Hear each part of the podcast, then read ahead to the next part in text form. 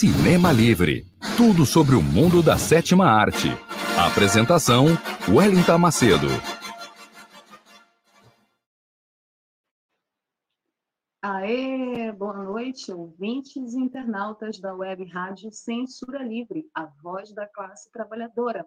Está no ar mais uma edição do programa que traz tudo sobre o mundo da sétima arte até vocês, cinéfilos e cinéfilas de plantão com bastidores, curiosidades, notícias, perfis dos astros e estrelas, tudo sobre as grandes histórias dos grandes filmes que marcaram a nossa história e a história do mundo do cinema. Comigo, Wellington Macedo, direto aqui de Belém do Pará. Programa Cinema Livre, nesta noite de sexta-feira, 19 de fevereiro de 2021. Sextou com o Cinema Livre, essa semana que foi uma semana atípica. Era originalmente para ser uma semana de carnaval, mas por conta dessa conjuntura difícil que nós ainda estamos atravessando, a conjuntura da pandemia, o carnaval foi cancelado no Brasil, mas é o tema desta semana do nosso Cinema Livre, Cinema e Carnaval com o filme Orfeu Negro de 1959. Vamos falar muito de carnaval e outras coisas bem interessantes, então se ajeite aí na sua casa, pegue a pipoca. O programa está sendo gravado nessa noite, mas isso não significa que você não pode deixar o seu like nas nossas redes sociais, curtir e comentar sobre o filme que a gente vai abordar aqui e mais outras coisas, quadro dicas, o perfil desse dessa semana, que é um perfil bem especial com a artista Carmen Miranda, né, a primeira celebridade é, nacional a fazer sucesso nos Estados Unidos. Enfim, programa Cinema Livre no ar, se ajeite aí na sua casa, pegue a pipoca, que o programa vai começar e a gente vai começar com o nosso já habitual quadro Curtas e as últimas notícias do mundo do cinema. E a gente já tem a primeira notícia que tem a ver com as premiações desse ano. Já estamos no período das premiações, das grandes premiações da indústria cinematográfica, e essa semana saiu a lista de indicados do SAG Awards 2021. A lista do Sindicato dos Atores. O Sindicato dos Atores divulga a lista dos indicados para o SAG 2021. De acordo com o portal de notícias G1, a cerimônia de premiação acontece no dia 4 de abril. Marquem aí na agenda de vocês, 4 de abril é a data da premiação do SAG. E a cerimônia, ela destaca como os principais indicados dois filmes é, que já estão na lista dos indicados do Globo de Ouro e provavelmente também irão aparecer na lista de indicados do Oscar 2021. A Voz Suprema do Blues Destacamento Blood, e tem um outro também, que a gente vai falar já já dele, que é o Sete Chicago. Estão na lista dos indicados do SAG.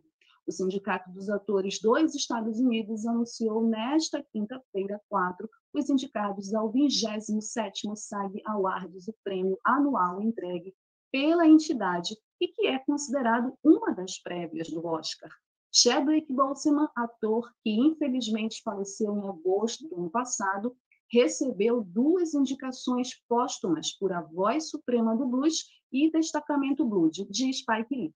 Além dele, Gary Oldman foi indicado também na categoria de melhor ator por Mank, e entre as atrizes, a disputa está entre Viola Davis, pela Voz Suprema do Blues, e Frances McDormand por Norman Blend elas com certeza vão polarizar as indicações junto a outras atrizes, como a Amy Adams, que também foi indicada. Então, e o Chadwick Boseman com duas indicações, melhor ator por A Voz Suprema do Blues e melhor ator coadjuvante por Destacamento Blues, filme que fala sobre a participação dos negros na Guerra do Vietnã, dirigido pelo Spike Lee.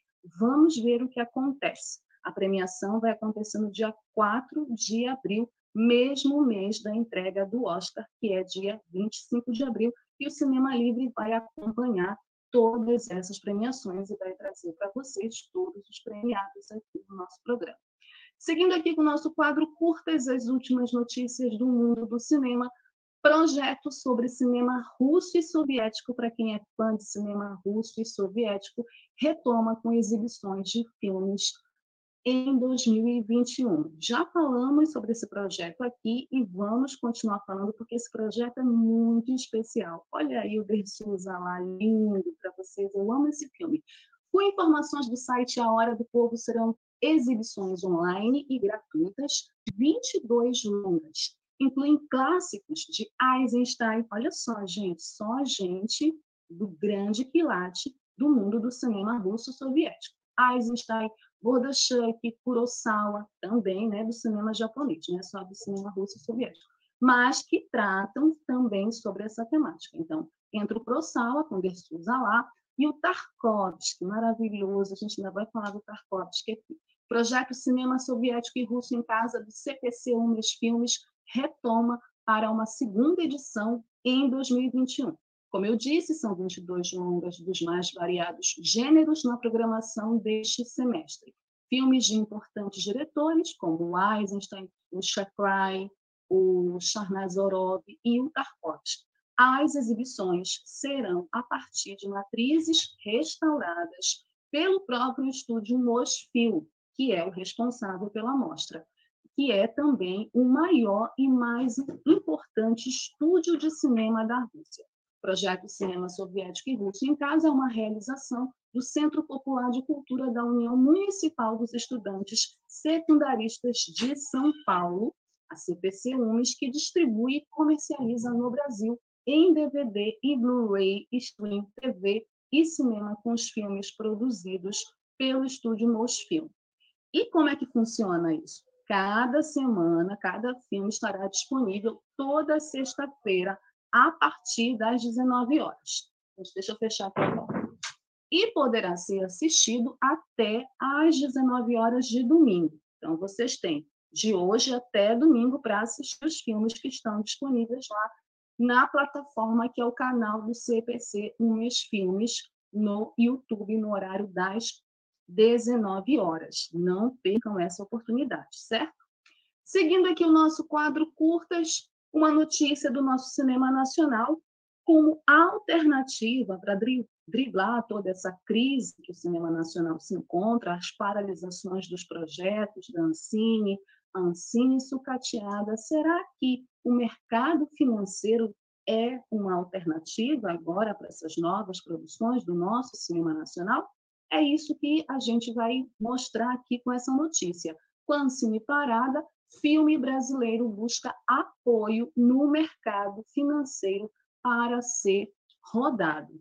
Essa notícia saiu no site do portal da revista Veja, é do colunista, jornalista Felipe Mendes, e ela fala sobre um filme que foi rodado na pandemia no estilo startup.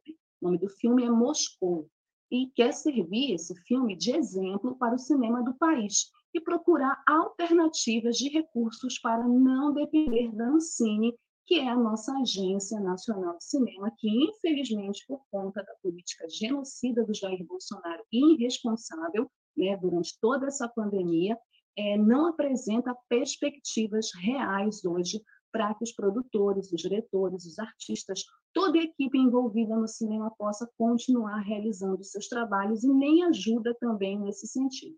Pois então, para o longa-metragem Moscou, que foi rodado em apenas 12 dias, olha só, 12 dias eles foram rodados, o que foi que eles fizeram? O diretor Més Santos e o produtor executivo Cláudio Macedo firmaram uma sociedade e amealharam recursos com investidores, que ficaram com 50% das cotas do filme, sendo que a outra metade se distribui entre sócios investidores e contratos de permutas. Ainda sem data de lançamento, o longa, finalizado em outubro do ano passado, deve estrear em alguma plataforma de streaming nos próximos meses. Então, vamos ficar acompanhando aqui no Cinema Livre essa estreia.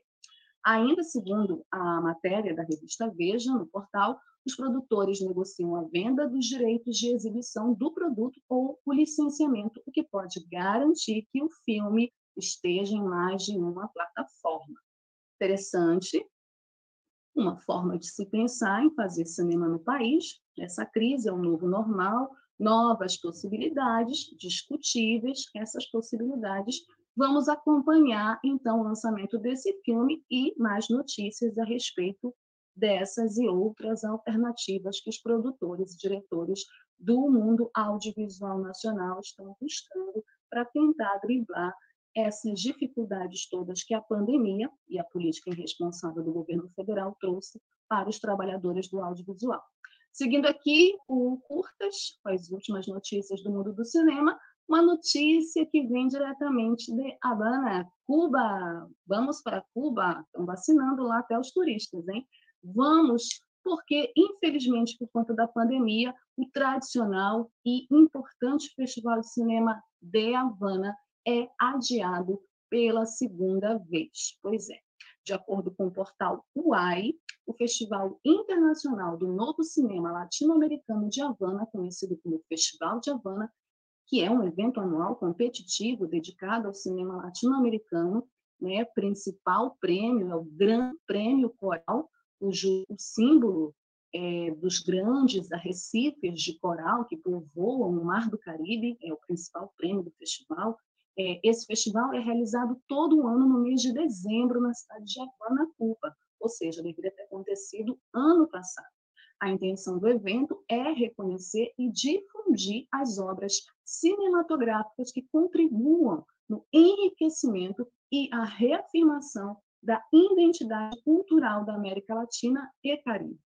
Mesmo assim, não é deixado de lado o reconhecimento de filmes de outros lugares do mundo, enaltecendo também outras culturas e costumes, daí esse caráter também internacional do festival. Nesse ano, devido à pandemia, né, a 42ª edição é, do festival foi organizada pensando numa dinâmica diferente para que fosse possível a efetivação do evento. Portanto, ele não aconteceu, e aí, então, se organizando, né, os organizadores do evento estão vendo novas possibilidades de garantir que ele aconteça agora virtualmente. Mais notícias sobre isso também nós traremos aqui no nosso Cinema Livre, certo? Aqui a gente ama o cinema cubano. Começamos o programa esse ano falando de cinema cubano e vamos continuar falando do Festival de Cinema de Cuba e também de outros filmes de Cuba, assim que chegarem mais notícias aqui. E para terminar o nosso quadro curtas com as últimas notícias do mundo do cinema, uma ótima notícia para vocês nesse final de semana, principalmente para quem não é assinante Netflix. Olha o que a Netflix fez. Ela disponibilizou por 48 horas a partir de hoje, de graça, gratuitamente, os Sete de Chicago. Sim, esse filme que já está na lista das principais premiações da indústria cinematográfica estadunidense e provavelmente terá indicações ao Oscar. Ele está disponibilizado por 48 horas de graça. No aniversário do veredito do julgamento recontado na produção de Aaron Sorkin, o filme ficará no YouTube, no YouTube da Netflix por 48 horas. Lançado em outubro passado da Netflix, o set de Chicago foi aclamado por telespectadores e críticos e está indicado em diversas categorias na temporada de premiações. O diretor Aaron Sorkin, ele conta a história verídica de sete americanos acusados de conspiração e incitação à revolta após um protesto pela paz, que se transformou, na verdade, num grande pesadelo.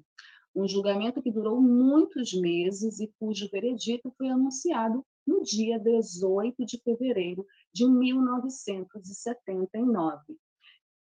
E pelo 51º aniversário do julgamento, na verdade, é, a Netflix vai transmitir né, esse longa-metragem gratuitamente no seu canal no YouTube a partir de hoje, né, 19 de fevereiro, e por um período de 48 horas. E a chance para quem não é assinante da plataforma, segundo inclusive essa notícia foi vinculada no portal do Adoro Cinema, para quem não é assinante possa descobrir esta produção que possivelmente estará indicada em categorias do Oscar 2021, já que é uma das principais apostas da academia. O Sete de Chicago garantiu as indicações ao Globo de Ouro nas categorias Melhor Filme, melhor ator coadjuvante para o Sacha Baron Cohen, o nosso querido Borá, melhor diretor para Eon Sorkin, melhor roteiro e melhor música para Hey My Voice. O filme da Netflix conta com um grande elenco além do Sacha, Joseph Gordon-Levitt, que eu adoro, Ed Redmayne, também que eu adoro e que já ganhou Oscar, Mark Rylance e outros. Então, vamos conferir quem é assinante da Netflix, confere lá, quem não é, tem essa oportunidade. 48 horas no YouTube da Netflix, os sete de Chicago, certo? E com essa notícia, nós encerramos o nosso quadro curtas, as últimas notícias do mundo do cinema, desta sexta-feira, 19 de fevereiro. Nós vamos agora chamar o break, o intervalo da nossa web rádio Censura Livre, a nossa campanha da nossa web rádio Censura Livre, a voz da classe trabalhadora. E daqui a pouco a gente volta para falar do filme da semana, Orfeu Negro. Para manter o projeto da Web Rádio Censura Livre, buscamos apoio financeiro mensal ou doações regulares dos ouvintes, já que não temos anunciantes, não temos propagandas de empresa e não recebemos recursos de partidos e políticos. Seja um apoiador regular e ouça nosso agradecimento no ar durante a transmissão de nossos programas. Seu apoio é muito importante para nós. E os apoiadores recebem prestação de contas mensal temos uma vaquinha virtual permanente. Para apoiar, acesse aqui https dois pontos barra barra apoia.c barra CL Web Rádio. O nosso muito obrigado. Web Rádio Censura Livre, a voz da classe trabalhadora.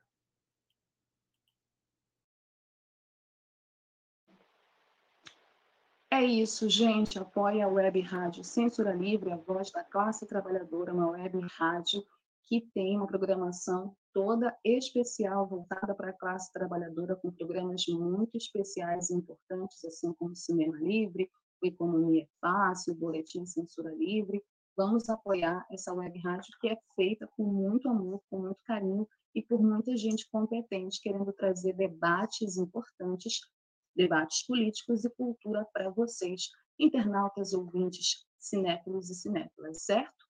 Não esqueçam de deixar o like de vocês, de curtir as nossas páginas nas redes sociais e não esqueçam que nós temos um e-mail, o programa Cinema Livre tem um e-mail, quadro cinemalivre@gmail.com, onde você, cinéfilo, cinéfila, ouvinte, internauta, da Web Rádio Censura Livre pode deixar o seu comentário, a sua sugestão de filme, sua dica, sua reclamação, sua crítica, por favor. Só não me peçam dinheiro porque eu não tenho. Se tivesse, eu daria para vocês tranquilamente, mas deixem suas sugestões de filmes. Ah, eu gostaria muito, Erinda, que você falasse de um filme que eu gostei, o perfil de um ator, de uma atriz, de um diretor.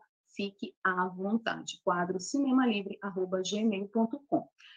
Essa semana, o nosso programa Cinema Livre tem como tema cinema e carnaval, porque essa semana foi a semana de carnaval, um carnaval atípico, porque não teve, na verdade, carnaval. Eu sofri muito, não sei se vocês sofreram, depois vocês deixem nos comentários de vocês se vocês sofreram. Eu sofri muita nostalgia por não ter carnaval, porque eu sou uma carnavalesca, adoro carnaval. Eu sei que tem gente que não gosta, aí prefere ficar em casa assistindo filme, né, lendo um livro é legal também. Tem várias formas de passar o carnaval. Tem gente que passa o carnaval na folia, tem gente que passa o carnaval dentro de casa, e esse ano nós passamos todos o carnaval dentro de casa por conta da pandemia, porque, muito acertadamente, não tinha condições nenhuma da gente ter carnaval. Né? Torcendo para que essa vacina chegue para todo mundo, para que ano que vem a gente possa matar as saudades do carnaval. Mas aqui no Cinema Livre, nós vamos matar a saudade do carnaval falando um pouco sobre filmes de carnaval, né?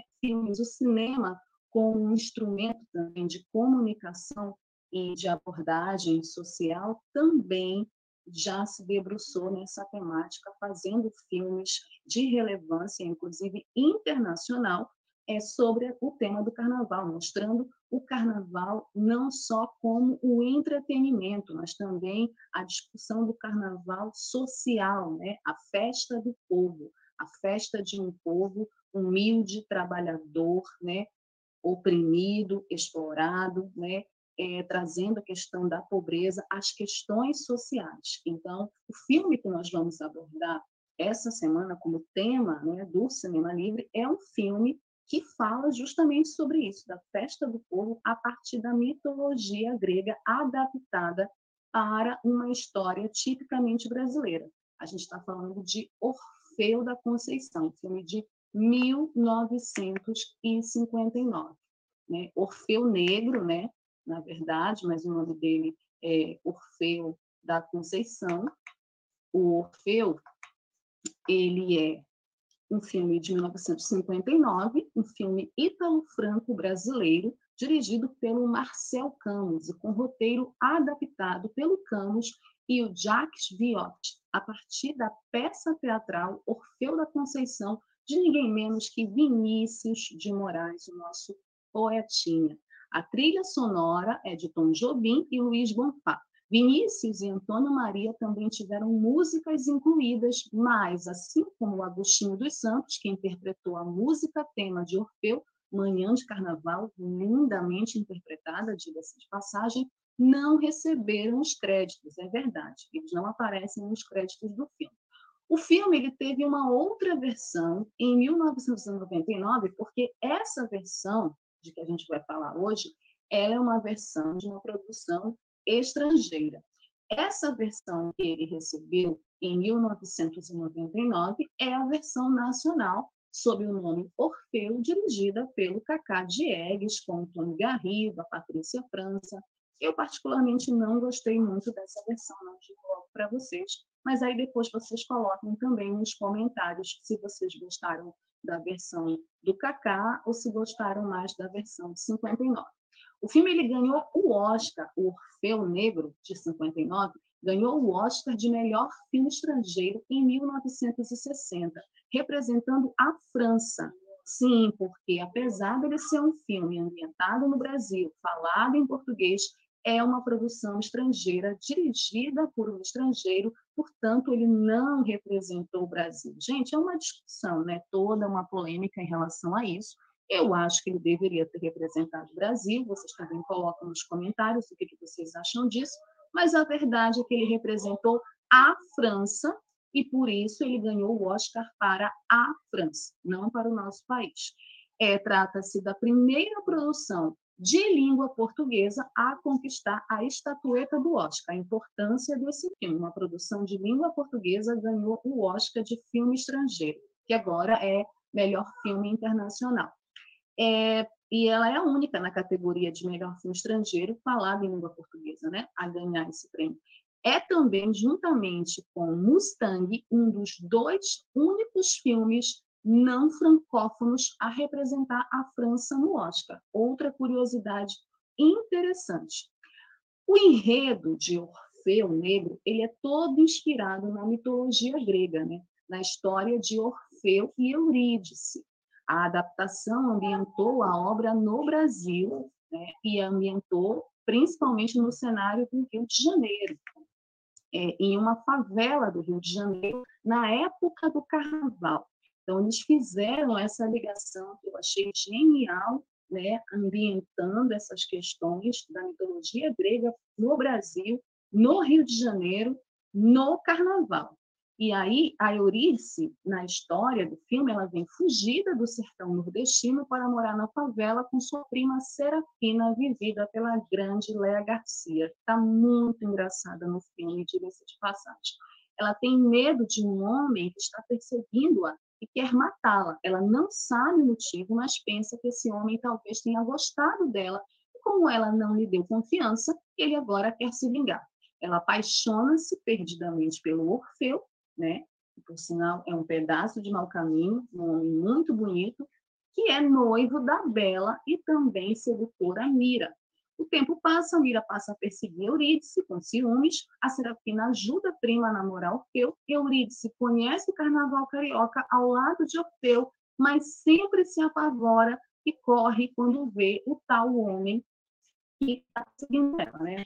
Essa é a trama básica é, do Orfeu, que é uma trama, que é uma tragédia, né? E aí quem assistiu o filme sabe disso, nós não vamos contar aqui tudo o filme, porque está Não é nossa intenção revelar spoilers, é muito bom que vocês assistam, mas a trama é, do Orfeu, que é uma tragédia grega, ela é muito bem adaptada para o cenário brasileiro, para a nossa história aqui no Brasil, numa década onde todo o contexto histórico, né, a, a situação do nosso país nessa época, né, todo o contexto social, o carnaval, enquanto a festa mais popular do país, uma festa que é conhecida como a festa do povo, mas que naquela época ainda tinha toda essa esse romantismo né, do povo descendo o morro para brincar o carnaval no asfalto, né?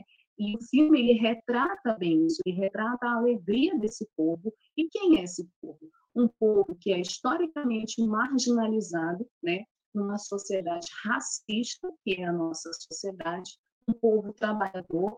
Orfeu trabalha no bonde carioca, né? Então, assim, Começa o filme já na festa do carnaval, o Orfeu dentro do bonde, as pessoas na rua já brincando. Então, a gente tem um carnaval aqui no Brasil que dura cinco dias, às vezes uma semana. Se nós estivéssemos numa conjuntura normal, nós ainda estaríamos vendo blocos de rua acontecer em várias localidades, em várias cidades do país, ainda estariam pessoas brincando atrás de blocos. Então, teoricamente, nós ainda estaríamos no carnaval.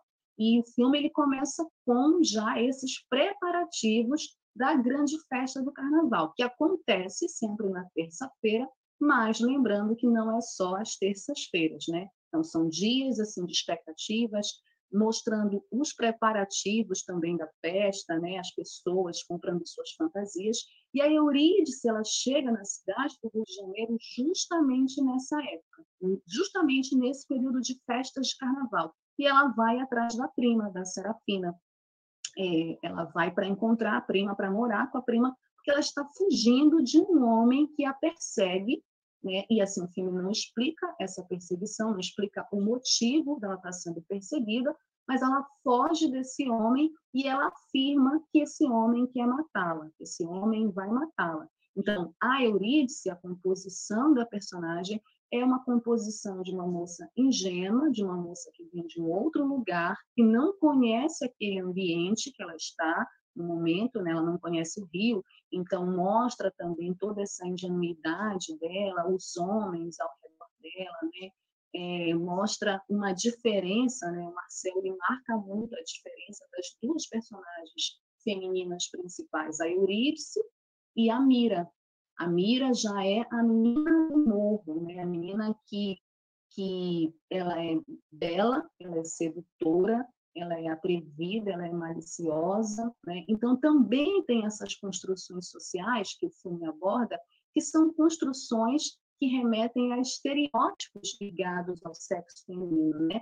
A moça recatada, representada pela Eurídice, e a moça, vamos dizer, mais maliciosa e sedutora, que os homens todos brincam, se, se divertem, né? e que naturalmente, dentro dessa, dessa estrutura de estereótipo social, não é para casar. Tanto que o Orfeu não leva muito a sério a Mira, né? ele namora com ela, mas ele namora com todas, essa que é a verdade, ele namora com todas ali, ele é muito cobiçado pelas mulheres do morro, até ele encontrar a Eurídice e se apaixonar. Né? Então, o filme, ele também, o Orfeu é um filme daquela época, de 59, que retrata muitos estereótipos né, do povo negro, é, estereótipos do povo brasileiro. Então, essa coisa do carnaval, da festa, e também esses retratos sociais que são dentro de uma construção social do homem do morro, da mulher do morro, nós temos também cenários belíssimos, né? As tomadas de câmera do Marcel no morro são lindas, são cenários lindos. Tem uma cena muito linda no filme que é quando toca a música Felicidade, que é uma das músicas mais bonitas que fazem parte da trilha sonora, composta pelo Vinícius e pelo Tom Jobim. Então você tem esses panoramas, né, da câmera que pega a praia, pega o mar, Rio de Janeiro. Então, é um rio que nem existe mais, né? Esse rio que é retratado no filme nem existe mais, mas é um rio bonito, é um rio de cartão postal também. Então, assim, o Orfeu, o Marcel, talvez isso também tenha encantado, né? A gente sabe como os estrangeiros eles são muito ligados a essas questões dos estereótipos, né? desse imaginário popular do que é o Brasil, o que é o Rio de Janeiro, e tem cenas muito poéticas esse Orfeu, né? Eu fiquei particularmente muito tocada com as crianças do filme, são dois garotinhos, o Benedito e o Zeca. Eles são garotos do morro, e você vê, né, pela situação social deles, é, e assim, pelo retrato do cenário também, o Marcel ele fez questão de mostrar os barracos, né? É, os barracos das favelas, então você vê que eles moram em barracos. O Benedito ele é um menino assim muito atento às coisas, ele parece muito sensível e ele quer o tempo todo que o Orfeu toque violão para o sol nascer, ele quer ver o sol nascer e ele pede para o colega dele, o Zeca, tocar o violão para o sol nascer. Essas passagens são muito é, simples, mas muito poéticas, porque abordam que mesmo nessa pobreza, a alegria desse povo, mesmo eles vivendo uma situação que o filme não discute, mas tem toda uma questão social por trás do Orfeu, e por isso que é muito interessante ver essa mitologia grega adaptada para uma questão social dentro do Brasil, com toda a sua problemática, com todas as suas questões sociais e raciais, né? Porque o filme é muito interessante. A maior parte do elenco é negro que compõe Orfeu. Numa época que não se discutia elencos negros e protagonismo negro, que hoje é, parece natural assistir filmes com elencos negros, mas Orfeu é um filme que tem na sua base um elenco negro, né? Tanto os protagonistas quanto os coadjuvantes são negros. Isso é bem interessante. E os dois garotinhos também, eles têm um papel, uma função na história muito interessante, principalmente o Benedito, é o garotinho que dá a figa para a Eurídice como forma de protegê-la, né? Ele tem essa relação e até tem uma hora que ele fala para ela: "Você vai gostar de mim? Vai gostar de mim mesmo depois que eu morrer?" Então, tem essa relação também com a morte presente no filme o tempo todo. Eurídice está escapando da morte. Então, tem essa representação da morte na figura desse homem que está o tempo todo mascarado. A gente não vê o rosto do homem que persegue a Eurídice, né? E isso é proposital. O elenco principal de Orfeu ele foi composto pelo Breno Melo. O Breno Melo, que fez Orfeu, um homem muito bonito, ele era jogador de futebol. Olha que interessante. A Marpesa Dal faz Eurídice, a Lourdes de Oliveira faz a Mira, muito bem, inclusive, gosto muito da composição da Mira nesse filme, porque ela parece uma vilã, mas toda a construção social, o machismo que está por trás da história também, porque o Orfeu ele é uma representação de um homem machista, ainda que isso não seja abordado no filme, a Léa Garcia, maravilhosa, fazendo a prima da Eurídice, Serafina, e o Ademar Ferreira da Silva faz a morte. O rosto dele não aparece, mas o Ademar Ferreira da Silva. O nome do Benedito é Jorge dos Santos, ele é lindo. É, e o Tião Macalé faz uma participação especial no Orfeu como o homem vendendo gramofone. É muito engraçado, que ele está com um gramofone enorme, tem uma hora que ele dá para o Orfeu. Né?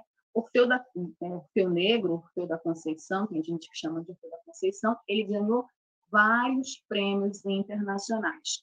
Principais prêmios e indicações, ele levou simplesmente o Festival de Cannes, que é um dos festivais mais importantes da história do cinema. Recebeu a Palma de Ouro em 1959, uma produção francesa, muito difícil de não ganhar o Festival de Cannes, mas ganhou com mérito, porque é uma grande história. Eu muito bem produzida e adaptada. Ganhou o Oscar, como eu disse, de melhor filme estrangeiro em 1960. Né?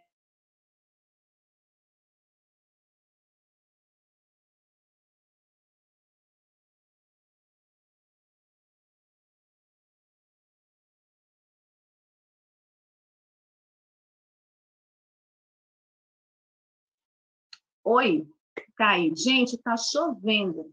Está chovendo aqui em Belém do Pará, estamos no inverno amazônico, então se eu desaparecer é porque a internet está instável.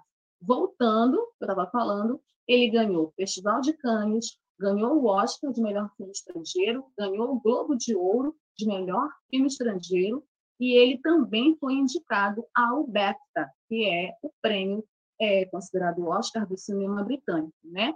ele influenciou várias pessoas, vários diretores, vários artistas, né, ao longo da história. Assim, é um filme muito importante.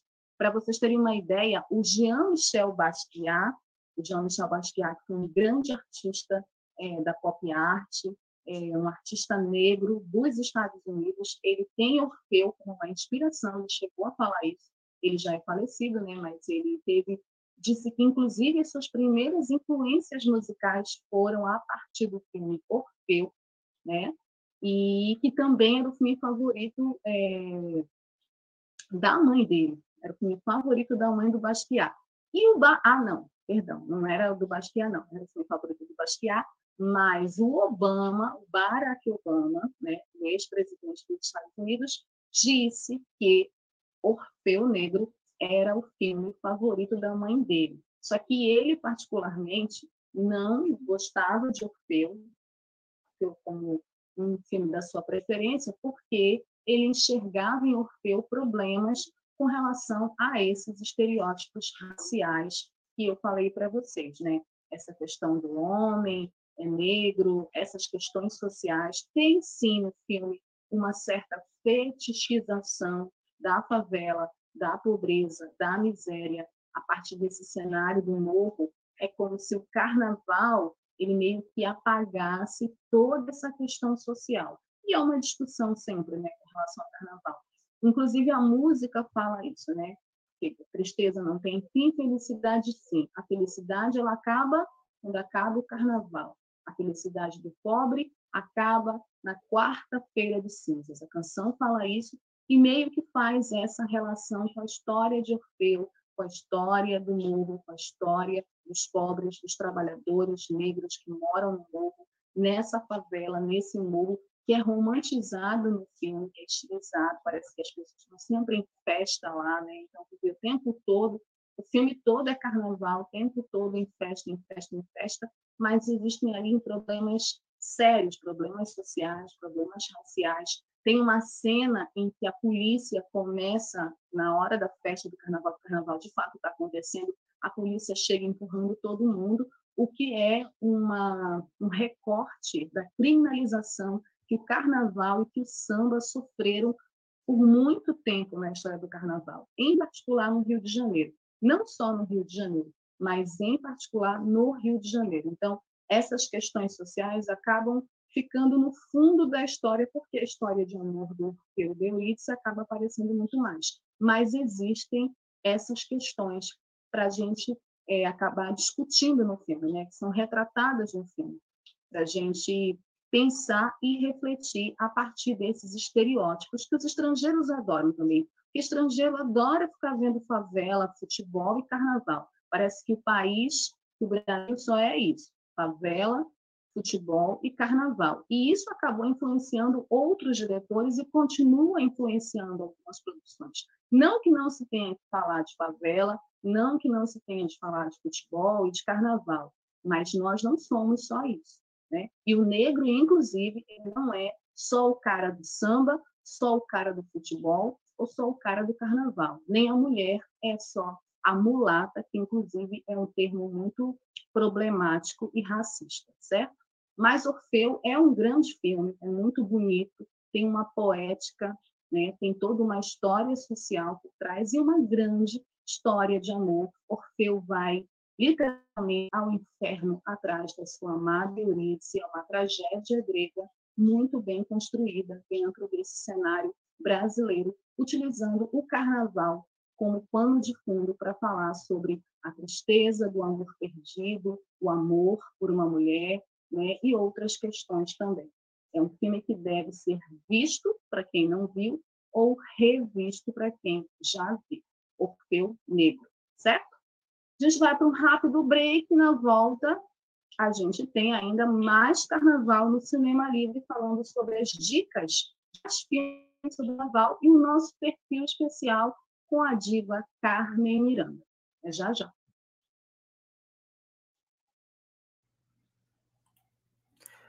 Sintonize a programação da Web Rádio Censura Livre pelo site www.clwebradio.com ou pelos aplicativos de rádio online para celular e tablet e também em Smart TV. Ouça ao vivo, mas também a exibição em horários alternativos, reprise e reapresentações. Acompanhe também a live ao vivo na página da Web Rádio Censura Livre, no Facebook ou pelo canal do YouTube. Não deixe de dar seu like e compartilhar com os amigos nas redes sociais. Assista ainda no Facebook e no YouTube as edições anteriores. Procure-nos no YouTube em youtube.com barra c barra censura livre e se inscreva no canal. Não deixe de clicar no sininho para receber as notificações de novos vídeos. Web Rádio Censura Livre, a voz da classe trabalhadora. É isso, meus amores. Não deixem de clicar no sininho, curtir as nossas redes sociais, deixar o like de vocês e os comentários. Eu não vou ler os comentários hoje, porque o programa está sendo gravado, porque eu vou estar numa outra atividade no horário do programa, mas não deixem de deixar os comentários de vocês aqui no nosso programa, falando sobre o filme Orfeu Negro, falando que vocês gostaram, né, falando sobre essas questões que a gente abordou no filme, certo? E se vocês gostam da outra versão, da versão nacional do Cacá Diegues. Seguindo aqui, o nosso tema da semana é cinema e carnaval, como o cinema retrata essa grande festa do povo, essa grande festa popular, né? a partir de Orfeu. Nós temos também outros filmes, inclusive anteriores ao Orfeu, de 1959, que discutiam essa questão do carnaval, que retratavam o carnaval, documentários, curtas. A gente vai mostrar aqui cinco filmes, porque são muitos filmes, a gente escolheu cinco, é difícil fazer essa seleção, mas é para vocês, inclusive, terem mais vontade né, de procurar também, por vocês mesmos, outros filmes que tratem dessa temática. Nosso primeiro filme, né, das, do nosso quadro Dicas, né, de cinco filmes que tratam de carnaval, é um filme de 1936. É bem antigo, mas é bem bacana esse filme. É o Alô, Alô, Carnaval, filme de 1936, dirigido por Ademar Gonzaga. Esse filme ele conta a dificuldade de dois autores, o Barbosa Júnior e o Pinto Filho, em conseguir um empresário para sua revista chamada Banana da Terra indo a um cassino, lembram-se de que ali seria o local ideal e procuram o empresário Jaime Costa, que recusa a oferta. É um filme que fala sobre o carnaval a partir dessa perspectiva de empresários, de artistas e toda a dificuldade é, de trabalhar com samba, de trabalhar com carnaval. Então, é um filme de 36, então também mostra um cenário é, do carnaval, que é bem diferente do cenário atual. Bem bacana de ver como curiosidade. Seguindo aqui, o nosso segundo filme é um filme de 1972, Quando o Carnaval Chegar. É um filme, inclusive, que é título de uma música famosa de um grande compositor brasileiro, nosso Chico Buarque, que inclusive está no filme. Quando o Carnaval Chegar, de 1972 é do Cacá Diegues, o diretor de Orfeu, de 1999. O empresário de um grupo de cantores organiza um espetáculo em homenagem a um rei que chegará à cidade para o carnaval. Discussões internas e romances inesperados quase impedem que o show se realize.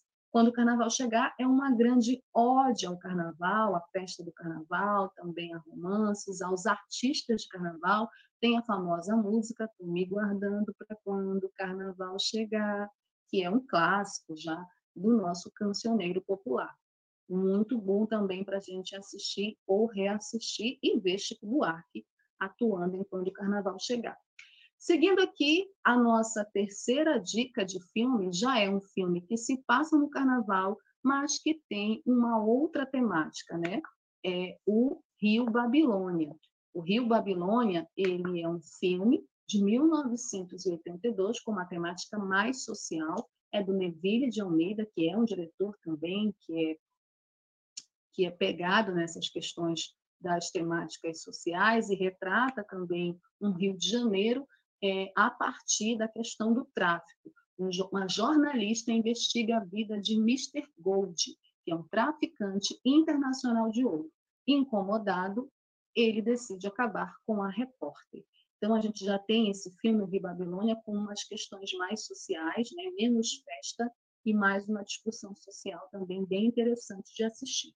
Nosso quarto filme é um filme que fez muito sucesso, virou até série da Rede Globo, com o nosso grande artista, um dos atores mais importantes hoje do cenário atual do cinema, do audiovisual e da televisão, Lázaro Ramos. O filme é Opaió, Opaió, que é uma expressão baiana. Olhe para isso, né? Opaió, olhe para isso. Em um animado cortiço, né? Esse filme é de ele é de 2007. Em um animado cortiço do Centro Histórico do Pelourinho, em Salvador, tudo é compartilhado pelos seus moradores, especialmente a paixão pelo carnaval e a antipatia pela síndica do prédio. Esse filme é muito legal, gente. Dona Joana, todos tentam encontrar um lugar nos últimos dias do carnaval baiano, seja trabalhando ou brincando. Incomodada com a farra dos condôminos, Dona Joana decide puni-los, cortando o fornecimento de água no prédio. Esse filme é muito legal porque ele sai do cenário carioca, né? mostra o cenário baiano, mostra um outro carnaval que é bem diferente, tão animado quanto o carnaval carioca, mas é o carnaval baiano, mostra questões sociais importantes, faz uma discussão social importante. Ele começa com uma comédia e ele termina com uma tragédia social. Então é bem legal e tem toda uma discussão racial também e o Lázaro é um dos primeiros filmes do Lázaro, né? o Lázaro não era nem tão famoso assim, estava começando a carreira na televisão, e ele está maravilhoso nesse filme. Assistam ou reassistam Ó Paiô. E o nossa, a nossa última dica né, de filmes de carnaval é sobre um curta. É um curta de uma diretora maravilhosa chamada Sabrina Fidalgo é o curta Rainha, que inclusive está disponível para quem para quem não não conhece esse curta. Rainha fala sobre a rainha, as rainhas de carnaval, né? Mostra essa história das rainhas de carnaval, né? E conta a história de Rita. A Rita finalmente realiza o sonho de se tornar a rainha de bateria da escola de samba de sua comunidade, porém ela terá que lutar contra forças obscuras internas e externas.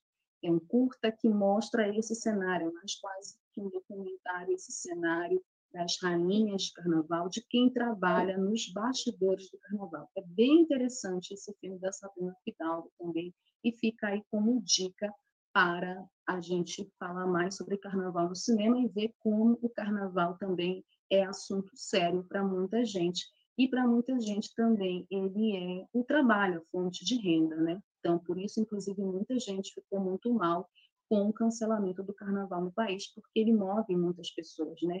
Move empregos diretos e indiretos, certo?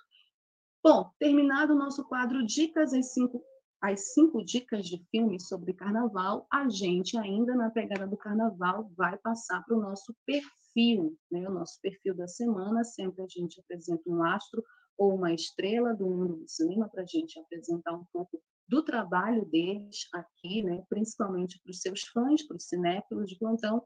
E como o tema é carnaval, a gente não poderia deixar de falar de uma das maiores estrelas do carnaval também, porque ela retratou o carnaval, cantou o carnaval, né, e estrelou filmes que abordavam essa festa nos seus filmes, nas suas obras. Eu estou falando de Carmen Miranda, a primeira estrela brasileira a fazer sucesso nos Estados Unidos e uma das maiores estrelas né, do nosso mainstream, da indústria cultural brasileira e da indústria cultural internacional também, porque a Carmen era uma mulher, uma estrela internacional icônica, um ícone, a Carmen Miranda, né?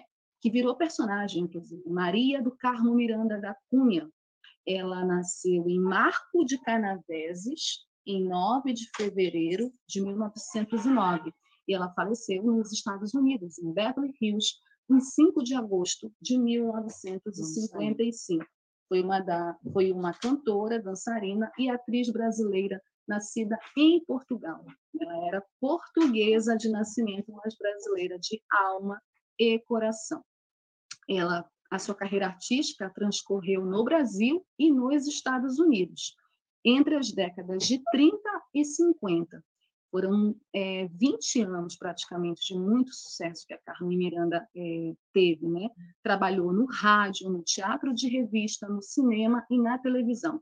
Ela foi considerada pela revista Rolling Stone como a 15ª maior voz da música brasileira, sendo um ícone e símbolo internacional do Brasil no exterior e ela também é irmã da atriz e cantora Aurora Miranda, que inclusive teve a sua vida retratada no teatro, a Aurora e a Carmen, né? E a Aurora também fez muito sucesso no Brasil. Apelidada de Brazilian Bombshell, né? esse era o apelido que os estadunidenses, os americanos a chamavam, Miranda é conhecida por seus exóticos figurinos e chapéu com frutas que ela costumava usar em seus filmes estadunidenses Fazendo um parêntese aqui nessa coisa do exótico, né, que na verdade era como os estrangeiros haviam, né, uma mulher exótica. E esse estereótipo da mulher brasileira que a Carmen acabou assumindo muito por pressões da indústria, porque é muito importante dizer que para ela fazer sucesso naquela época, uma época que se hoje a gente enfrenta machismo, enfrenta uma série de problemas, é, imagina, imagina na época da Carmen Miranda, né? Era um machismo muito grande, né? era uma pressão muito grande e ela tinha que aceitar determinadas pressões. Então, essa construção do exótico, inclusive das figuras, né, das frutas na cabeça, esse personagem que ela acabou criando, isso tem muito a ver também com a visão né, e a construção do imaginário que os estrangeiros tinham de nós brasileiros, né, ainda tiveram e ainda tem, agora não tanto assim forte, mas naquela época muito, né? Então, ela ainda jovem aprendeu a fazer chapéus em uma boutique, ela trabalhou, né? Antes de gravar o seu primeiro álbum com o compositor Josué de Barros em 1929. A gravação de Taí, Taí, eu fiz tudo para você gostar de mim. Agora essa música escrita por Gilberto Carvalho, a levou ao estrelato no Brasil como a principal intérprete do samba da década de 30. Na época, ela se tornou a primeira artista a assinar um contrato de trabalho com uma emissora de rádio no país. A Carmen fez muito sucesso na indústria fonográfica, né? que garantiu o primeiro lugar nas paradas de sucesso. Ela gravou canções que entraram no imaginário popular, né? Ela participou né, de cinco músicas carnavalescas que foram lançadas nesse filme que eu já falei, foi a primeira dica do filme Alô, Alô Brasil, né? E, a, na verdade, ela gravou para o Alô, Alô Brasil e para o Alô, Alô Carnaval. O Alô, Alô Carnaval que eu falei. O Alô, Alô Brasil é de 1935 e o Alô, Alô Carnaval é um ano depois, 1936. Em 1939, ela apareceu pela primeira vez caracterizada de baiana, que é a, né, a grande imagem que a gente tem da Carmen Miranda. Quando eu nasci, eu nasci em 1980, a Carmen já havia falecido, mas a imagem da Carmen Miranda né, já havia sido criada. Né? Então, assim, eu conheci a Carmen Miranda como uma baiana. Isso, essa imagem, ela foi construída, caracterizada em 1939. Essa personagem foi a que a lançou internacionalmente no filme Banana da Terra, dirigido pelo Rui Costa. O musical apresentava clássicos como O que que a Baiana tem, que é outra canção clássica gravada pela Carmen Miranda, que lançou inclusive Dorival Caymmi, compositor original dessa música, no cinema. Em 1939, o produtor da Broadway, o Lee Schubert, ofereceu a Miranda um contrato de oito semanas para se apresentar em The Streets of Paris, as ruas de Paris, depois de vê-la no Cassino da Urca, no Rio de Janeiro, que era onde ela se apresentava. O Cassino da Urca, que é um lugar também histórico, né, icônico, né, de que muitos artistas da época da rádio se apresentavam lá. No ano seguinte, ela fez a sua estreia no cinema estadunidense no filme Serenata Tropical, ao lado de Don Ameche e Betty Grable. Naquele ano, a Carmen Miranda foi eleita a terceira personalidade mais popular nos Estados Unidos e foi convidada para se apresentar junto com seu grupo, o Bando da Lua, que era um grupo maravilhoso que acompanhava a Carmen Miranda nas apresentações, para o presidente Franklin Roosevelt. Sim, a Carmen Miranda cantou, tocou, se apresentou para o Roosevelt na Casa Branca. Carmen Miranda chegou a ser a mulher mais bem paga dos Estados Unidos seguindo o departamento, segundo, na verdade, o departamento do Tesouro americano. A Carmen, enfim, ela foi uma mulher que ela quebrou padrões, né? ela quebrou barreiras, ela enfrentou preconceito, enfrentou machismo, enfrentou a indústria cultural, enfrentou todos esses estereótipos e preconceitos em relação a ser uma mulher latina, que cantava em português, depois foi cantar em inglês, nascida num país europeu, criada num país sul-americano, né? em 20 anos de carreira, né, para vocês terem uma ideia, ela deixou a sua voz registrada em 279 gravações somente no Brasil e mais 34 nos Estados Unidos, num total de 313 canções. Um museu foi construído mais tarde no Rio de Janeiro, que eu sou doida para conhecer, em sua homenagem.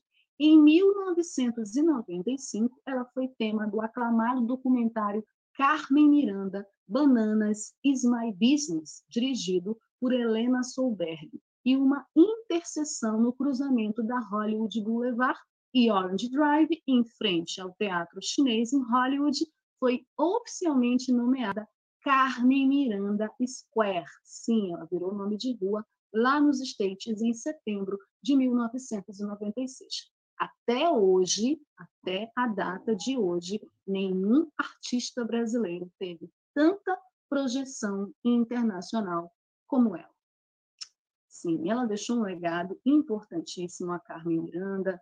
Ela é uma grande artista. Ela sofreu muito preconceito por fazer sucesso aqui no Brasil. Não tem aquela música? Desculpa. Aquela música que ela canta disseram que eu voltei americanizada, né? Por quê? Porque o sucesso incomoda e se incomoda hoje ainda muitas pessoas, imagina naquela época. Por isso que eu digo que ela é uma artista icônica, porque ela enfrentou o preconceito lá e o preconceito aqui, né? Por cantar inglês, por botar a cara a tapa, por tentar mostrar a sua música, o seu talento, a sua alma, por ter que se submeter há muitas pressões do mercado, da indústria cultural, uma indústria que já é difícil hoje, naquela época era muito mais difícil, porque não havia essas discussões sobre machismo, racismo, né? essa discussão sobre representatividade, que hoje está tão na voga, né? É, representatividade, tudo em representatividade, não tinha isso. Né? A Carmen era uma mulher que falava uma outra língua num país extremamente preconceituoso, racializado, machista, né, e que impunha pressões muito fortes da indústria, comandada por homens, né, comandada por homens machistas, homens que tratavam as mulheres como objetos sexuais, né, como brinquedos, como meras é, ilustrações, muitas vezes, né, para entreter, interter, então era um mero entretenimento.